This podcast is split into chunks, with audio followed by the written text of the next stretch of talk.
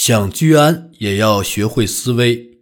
做一名雇员，你除了会拥有职业经历和收入外，你还会得到其他好处，比如你可以获得一定程度的安全感。一间办公室，来自相同毕业院校的同事，以及四零一退休福利计划，这种安全感可能还源于有指导你的领导。有提供礼品卡的办公室圣诞派对，安全感可以是一张乒乓球桌，也可以是一份医疗保健。别忘了办公室健身房。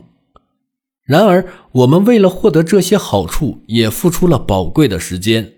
正如许多人追悔莫及的一样，我们将自己的大半辈子都搭进去了。现在的情况依然是，多样的技能和经历。可以很好的抵御失业、经济困境，甚至其他的风险。当灾难袭来时，一个人所具备的知识、技能、能力和其他个人特征都可以转移到新的产业、国家和机会上去。几十年前，百万富翁们在经历了第二次世界大战的动荡后，深刻明白了这一点。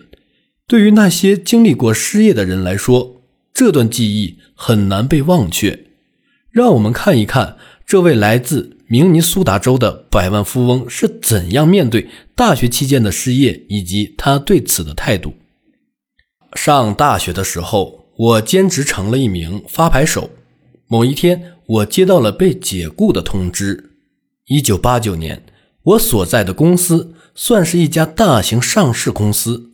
而我需要这份工作来支付房租、学费等，我就去问我的上司解雇我的理由。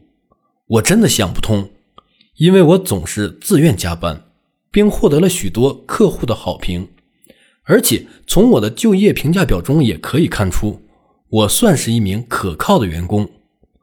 我的上司只是简单的回答道：“其他人还有家人，你还年轻，还有大把机会。”现在想想，这件事真的是让我受益无穷。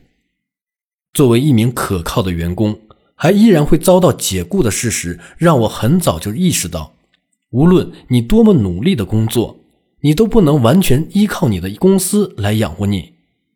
那次经历后，我对我的生活进行了严格的规划，不想再依赖我的雇主，所以一直都是自营职业者。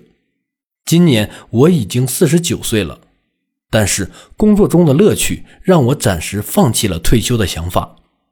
经济成功人士总是将挑战和职业挫折作为今后取得成就的跳板，他们很少时间责怪别人，他们选择用这些宝贵的资源和时间来思考、计划他们下一段职业生涯。不管下一段职业生涯是创业，还是在其他地方任职。